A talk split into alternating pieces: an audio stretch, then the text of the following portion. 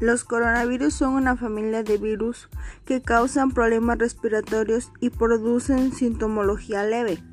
También causan infecciones respiratorias que pueden ir desde un resfriado común hasta enfermedades más graves como un síndrome respiratorio oriental medio y un síndrome respiratorio severo.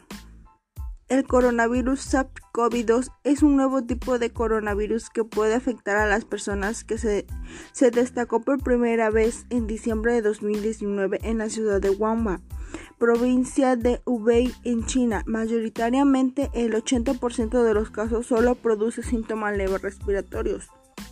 Nuestra pandemia evoluciona de una manera muy rápida a la vez que, con, que el conocimiento que se tiene sobre este virus.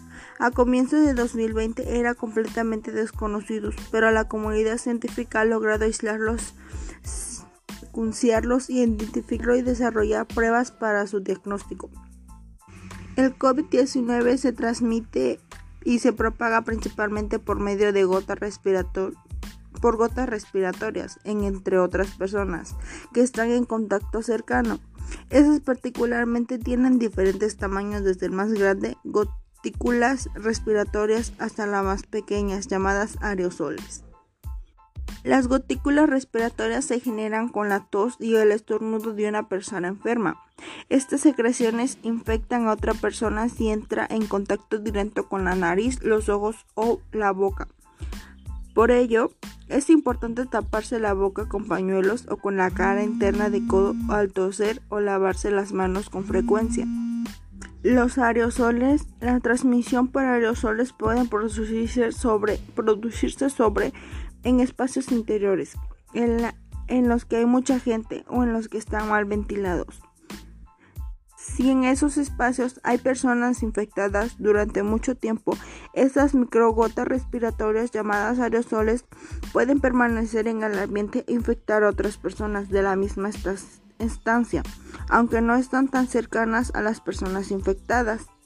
En las superficies el virus también se puede propagar cuando personas infectadas estornudan o tosen o tocan superficies u objetos como mesas, sillas o picaportes.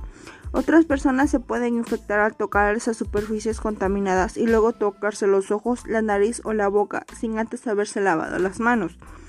La transmisión por el aire a, distancia mayores de 1 a 2 metros permanecen poco probables en espacios abiertos o cerrados, que estén ventilados y usen la mascarilla. El periodo de incubación del virus es de 5 a 7 días, pero puede llegar hasta 14 días.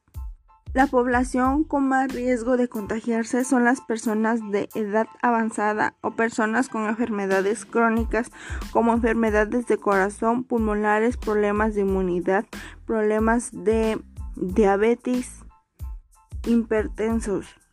Sus síntomas más comunes del coronavirus son similares a una gripe o un catarro. Entre, entre otras influyen fiebre, tos, disnea, mialgia, fatiga, en casos graves se caracteriza como neumonía y síndrome de dificultad respiratoria aguda. También pueden ocasionar choques sépticos. Otros síntomas pueden ser como la falta del gusto y del olfato. También, también vómito y diarrea junto con tos y gripa.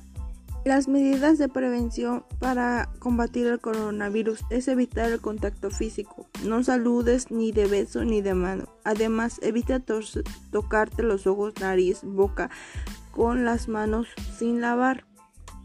Evitar salir de casa. A menos que sea sumamente necesario, evitar salir de casa a estos lugares públicos y muy concurridos. Trabajo, áreas de esparcimiento sociales, transporte público, etc. Debemos limpiar y desinfectar superficies de nuestra casa, limpiar y desinfectar los objetos y superficies en los que tenemos, tenemos contacto, evitar compartir vasos, platos y artículos de uso personal, proteger a otros, toser o estornudar sobre tu boca y nariz con la cara interna de codo o uso un pañuelo proteger a otros. Si tienes fiebre, síntomas o dificultad para respirar, quedarte en casa y comunícate con las autoridades sanitarias para que ellos puedan acudir a ti. fomentar resguardo en casa, promover el trabajo desde casa para evitar el uso de transporte públicos o lugares ocurridos, lavarse las manos frecuentemente dos o tres veces al día con un lavado de 25 segundos, mantener una distancia de un metro a dos y usar correctamente el cubrebocas. Mis recomendaciones es seguir las medidas sanitarias y no salir ni bajar la guardia, aunque ya no haya muchos casos.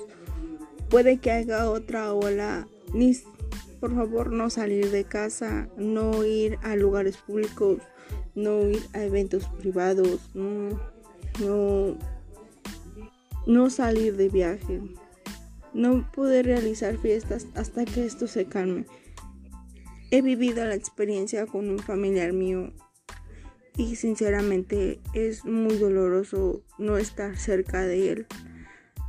Tuvimos que resguardarnos y salirnos de la casa para no podernos contagiarnos nosotros y le doy gracias a Dios por no haber podido contagiar a mi mamá que fue que estuvo viendo a mi papá en esos momentos y nunca lo dejó solo.